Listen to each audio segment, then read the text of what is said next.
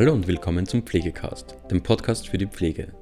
Stefan Legert beleuchtet in einem Interview mit Regina Krenzliner die Rolle der klinischen Kontinenz- und Stoma-Beraterin aus der Klinik Favoriten näher.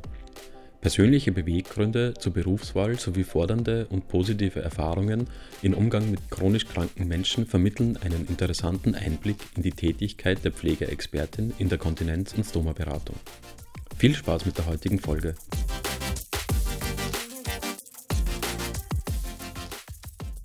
Wir wollen uns heute mit dem Thema Kontinenz- und Stomaberatung beschäftigen.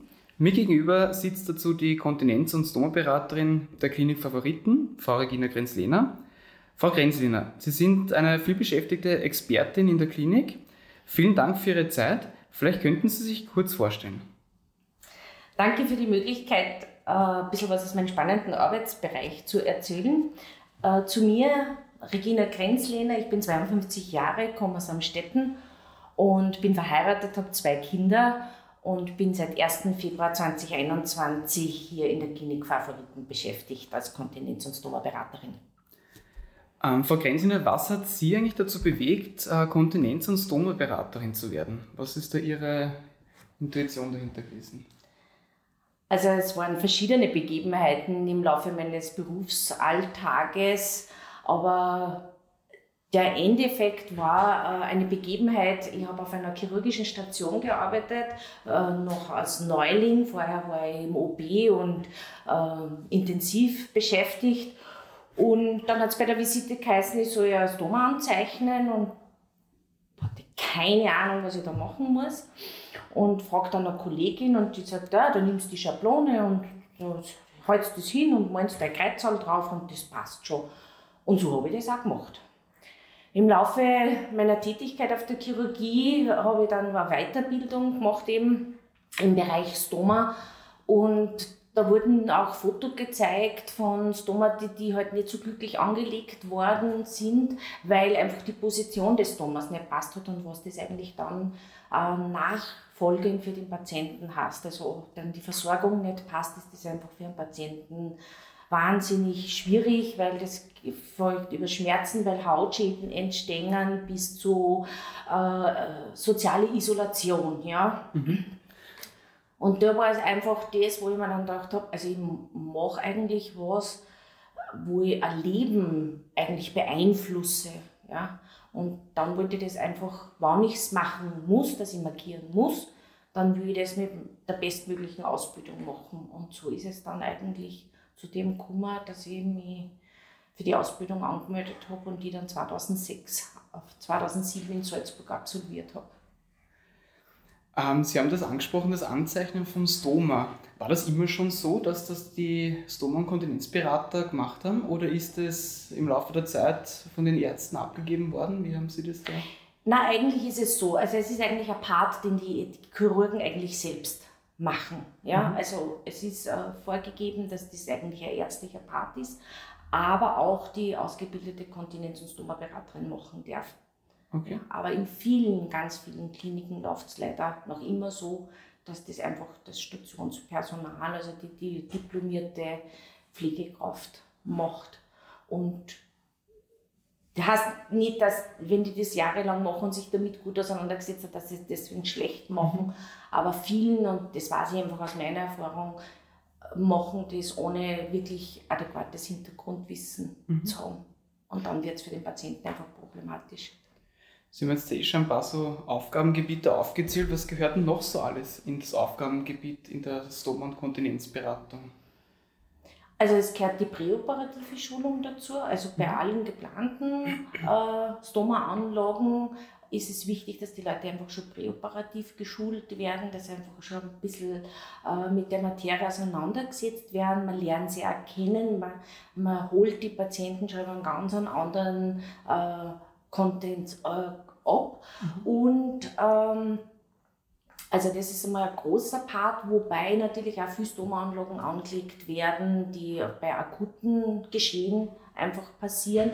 Dann lernt man die Leute erst später kennen und dann äh, folgt einfach die Einstellung auf äh, bestimmtes Material und das wird mit dem Patienten gemeinsam ausgesucht und dann wird er geschult bis zur Entlassung. Das sind so ganz, äh, also mein Haupt Part mhm. eigentlich. Also diese Schulung und Beratung, natürlich auch die äh, Weitergeben meines Wissens. Es klar, also ich äh, ob Praktikanten da sind auf der Station einfach.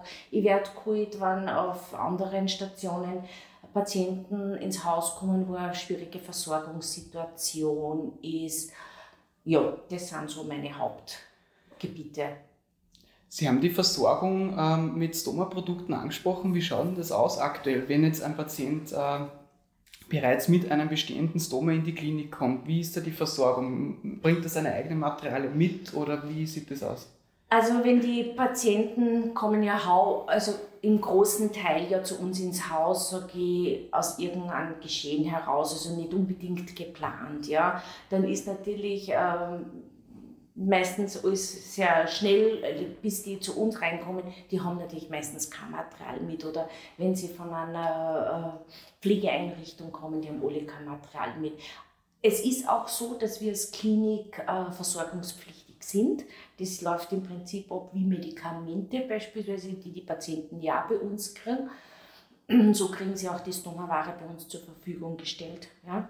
Nur ist es halt so, es ist wie beim Generika, es kann sein, dass er nicht genau sein Produkt kriegt, weil die Produktpalette mittlerweile so riesengroß ist, dass das gar nicht möglich wäre, dass wir alles da haben. Und bis wir das praktisch bestellen und kriegen, ist der Patient meistens schon wieder daheim. Also er wird adäquat versorgt, mhm. aber es kann sein, dass er genau sein Produkt nicht hat. Ja. Aber ein adäquates, gleichwertiges. Was sind denn die herausfordernden Situationen für Sie in der Beratung von Patientinnen und Patienten mit Enterostoma? Das ist jedes Mal wieder eine neue Herausforderung, weil man muss, ähm, man holt den Patienten immer aus einem ganz für sich, für den eigenen Situation ab. Ja?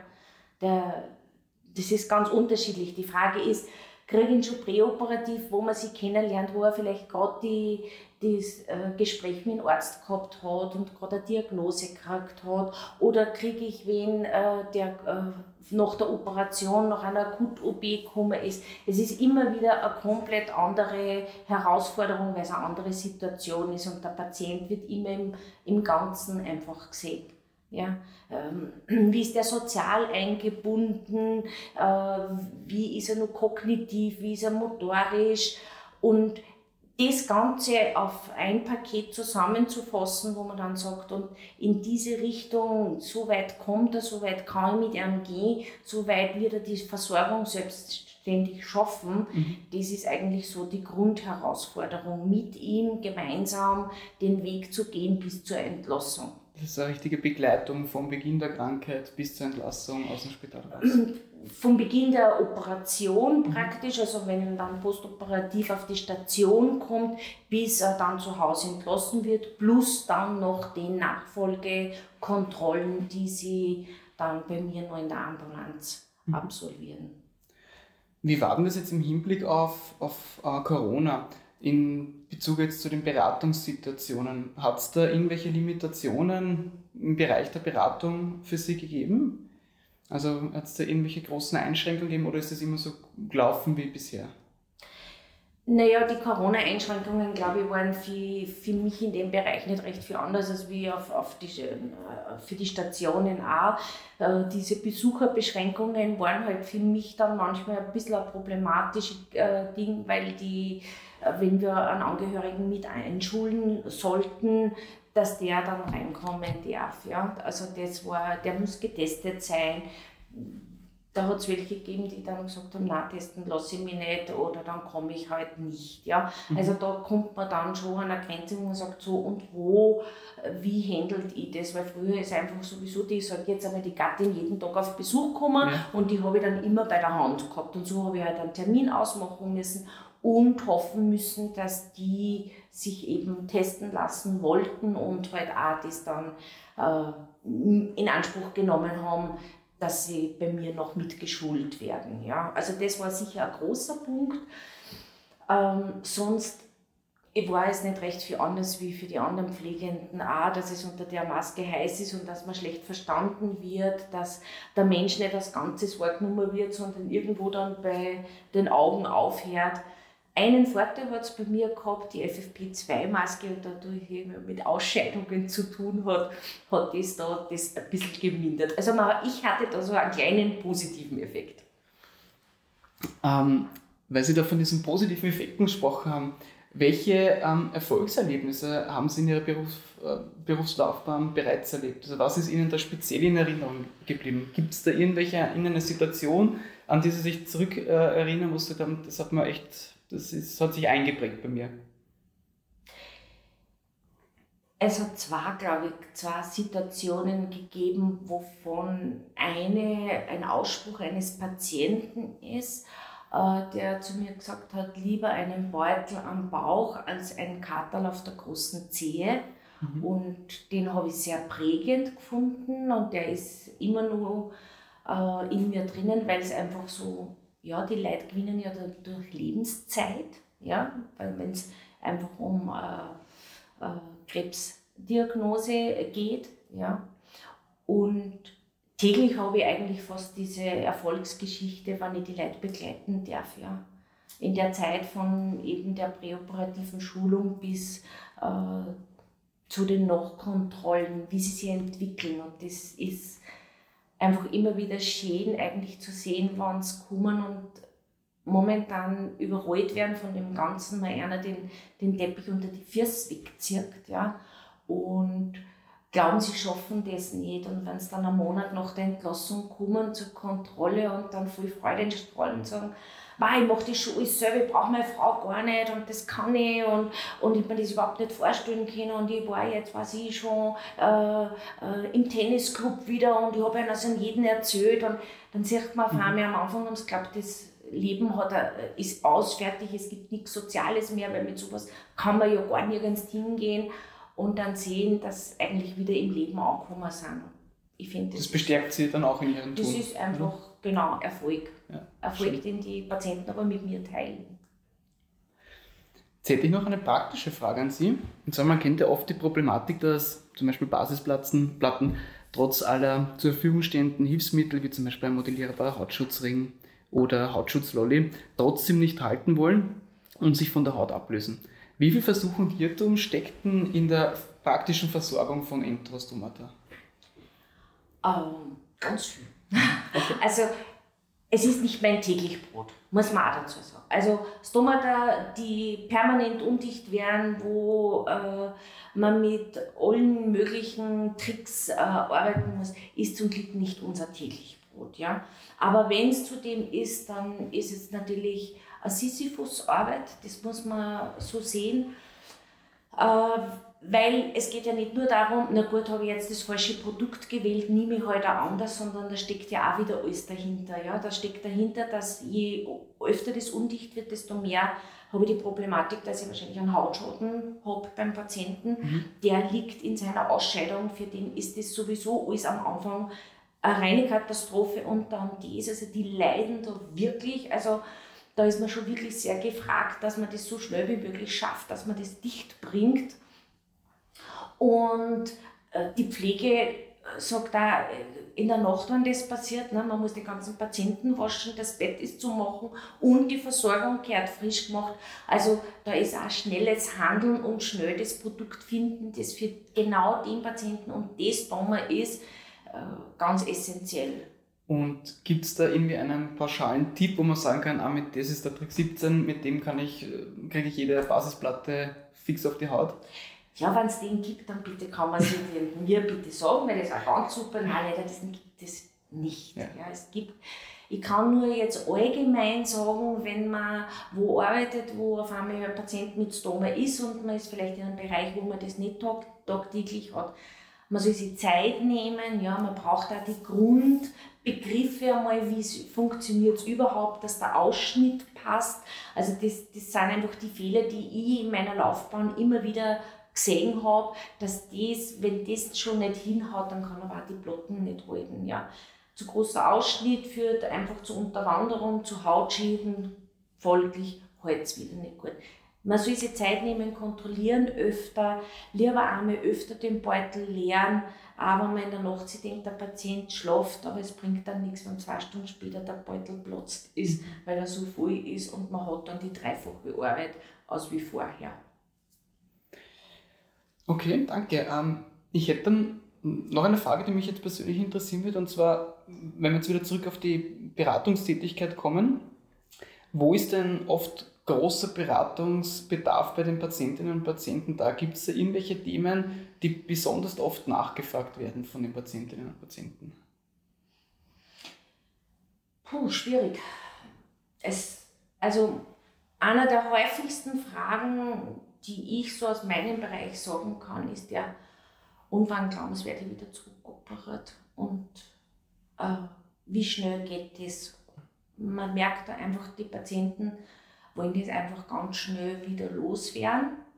Und ich bin da so ein Anker, so ich, wie wenn ich die Weisheit hätte, weil ich bin sozusagen die Expertin und ich müsste das wissen. Ähm, ich verweise sie dann natürlich immer auf den Chirurgen, weil der weiß nicht, wann das vielleicht möglich ist. Und das kann man einfach pauschal nicht sagen. Aber das ist sicher einer der Hauptfragen, die kommen. Da geht es gar nicht so sehr mhm. um das Produkt, weil da verlassen sie sich ganz viel auf mich und sagen, was sagten sie? Und das, so im, probieren wir mal ein paar und im Handling sehen wir dann, äh, was taugt ihnen mehr oder mit was kommen sie besser zurecht. Aber so grundlegend ist, glaube ich, wirklich die Frage, und wann werde ich wieder zurückoperiert, sicher einer der häufigsten. Wie würden Sie neue Mitarbeiterinnen und Mitarbeiter dazu motivieren, im Bereich der Kontinenz- und Stomaberatung Fuß zu fassen? Ähm, ich glaube, am besten wäre es, äh, wenn wer mit mir mitgehen würde. Äh, einfach das miterleben, was, was das heißt, den Patienten zu betreuen. Einfach einmal also eine ganze, wirklich von einer präoperativen Schulung am Patienten mitzubegleiten bis zur Entlassung, was da entsteht. Ähm, ich glaube, und man muss sich natürlich für das Thema interessieren. Äh, das ist einfach das muss so sein. Grundlegendes. Also grundlegendes äh, Ding, weil man muss ein bisschen technisch affin sein, mhm. weil mhm. man muss eben viel basteln. Improvisieren können. Man muss improvisieren können und man muss auch mal um die Ecke denken und nicht nur immer geradeaus, sondern das, das braucht man schon. Und es wird wahrscheinlich keiner das machen, der frisch von der Schule kommt. Ja? Ich ja. hantiere mit Ausscheidungen. Das ist jetzt nicht in der Liste ganz oben. Ja. ja? Aber ich glaube, dass ihr sehr spannendes, ein sehr abwechslungsreiches äh, Betätigungsfeld habt, das ganz viele Möglichkeiten lässt, äh, sich zu entfalten. Das muss man auch einfach so sehen. Ja? Und es ist auch, ich habe Zeit mit dem Patienten. Und wenn der Patient halt für die Schulung einfach länger braucht, weil er immer wieder abdriftet, weil er einfach einen Redebedarf hat, weil er sonst nicht weiter dort kann, dann darf ich mir diese Zeit nehmen, um den Patienten dann wieder dort abzuholen, wo er in dem Moment ist, ja, um ihn einfach wirklich gut dann aus dieser Situation hinaus zu begleiten. Und das sind Sachen, das können, glaube ich, nicht viele Bereiche in einem Krankenhaus sagen, dass, dass die das machen können. Und darum muss man einfach, glaube ich, wen mitnehmen und ihm das sagen, dass das Thema Ausscheidung ja natürlich zu meinem Berufsfeld kehrt, aber nicht das Um und Auf ist. Dann sind wir auch schon am Ende unserer Zeit angelangt und ähm, ich bedanke mich recht herzlich für den spannenden Einblick in Ihren beruflichen Alltag. Bitte gern. Ja, das war es auch schon wieder mit der heutigen Folge Pflegecast. Wenn Ihnen diese Folge gefallen hat, freuen wir uns, wenn Sie unseren Podcast abonnieren. Weitere Informationen zum Thema Pflege und allem, was dazugehört, finden Sie auf unserer Webseite www.pflegenetz.at oder unserem YouTube-Kanal Pflegenetz und unseren Social-Media-Kanälen. Alle Links zur aktuellen Folge sowie unseren Webseiten finden Sie in der Beschreibung. Bis zum nächsten Mal.